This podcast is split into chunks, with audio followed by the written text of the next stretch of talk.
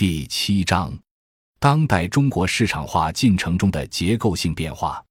中国从财政税收结构看，根本不可能存在中央集权制。实际上，更多时候在经济和政治上搞的都是地方化。但地方政府实际上不承担金融风险和投资损失，那么风险责任只能最终由中央来承担。政治上的地方化，第一个派生的社会现象。是地方追求工业化收益，而同样不承担制度成本。当西方把产业转移到发展中国家的时候，其内涵的劳动与资本的对立矛盾也就转移过来了。于是，转移了产业的西方国家出现中产阶级兴起和民主政治扩大，而传统马克思主义在欧洲就被放弃了。接着，发展中国家资本和劳动的对抗性矛盾就成了主导矛盾。中央政府仍然使用传统意识形态，无法解释干群对抗，遂使财政用于维稳的成本大幅度上升。前不久，我给广东人讲课时候说，二零零八年南海区连续发生成规模的打工者有组织的罢工，并取得成功，使中国在二十一世纪进入了经典理论描述的对立矛盾引领社会结构变化的里程碑。第二层的派生结果是，西方转移产业，使得地方政府促进形成了更多亲外部资本的上层建筑的制度形式。因为西方是把旧设备高价淘汰给中国，于是发展中国家更多形成外债，欠债国家在西方压力下的国内上层建筑因此产生了转轨改革，从原来的亲内资变成了亲外资，于是。地方政府推动国家创造了良好的经商环境，这在发展中国家成了普遍现象，不管何种意识形态。各位注意，本国在最近两年才多少改变了亲外资的政策。此前，国资收税超过百分之五十，民资百分之三十三，外资仅百分之十四，何谈市场经济平等竞争？现在虽然统一所得税率百分之二十五。但是地方化体制下的政府仍主动减免。从一九九九年以来，国债投资大规模增加的结果，是国有垄断资本的加强，对于民资确实是不平衡。但同期大规模引进外资，则意味着地方政府更多亲外资。外资要是没有相当高的回报率，是不会来的。例如，二十世纪九十年代美资在中国的回报约为百分之二十。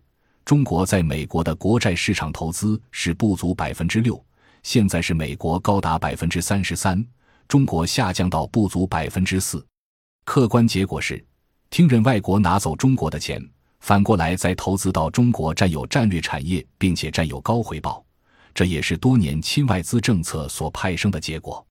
随着西方产业大转移，就出现了这些派生现象。西方把产业资本过剩造成世界大战的主要矛盾转移了。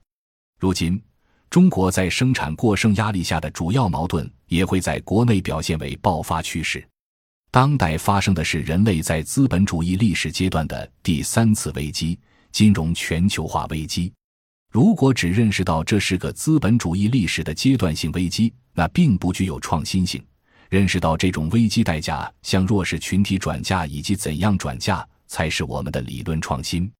大家都知道，因金融资本主义阶段的世界各国政府都在竞争增发货币，而势必导致金融资本泡沫化。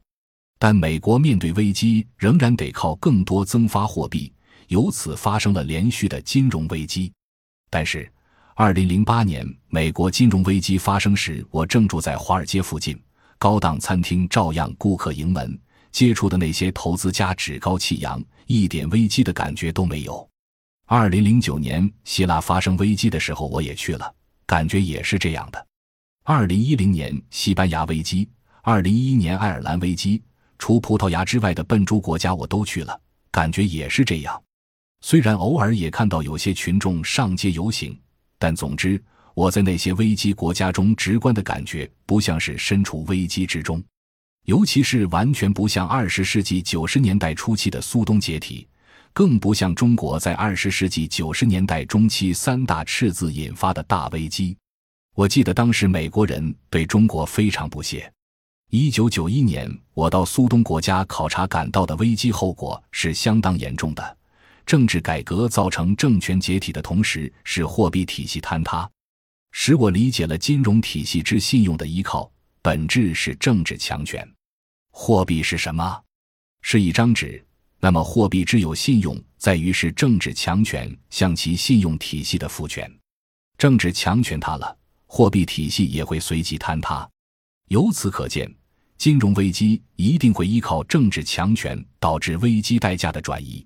比如现在的量化宽松政策，事实上已经把制造出来的百分之六十过剩货币通过冲击粮食、能源和原材料市场转嫁给国外。因为民间和官方的债务超过四十万亿，政府和民间都根本不打算偿付巨额债务。发达国家债务占比高，因为他们产业大部分转移到发展中国家了。一九八零年，我到美国看到里根政府大做利率调整，一方面吸引外资流入，另一方面不断推出更多衍生品。可见，金融化的过程应该是货币化先于资本化。资本化扩张则更多靠增加金融衍生品吸纳过剩金融的规模交易。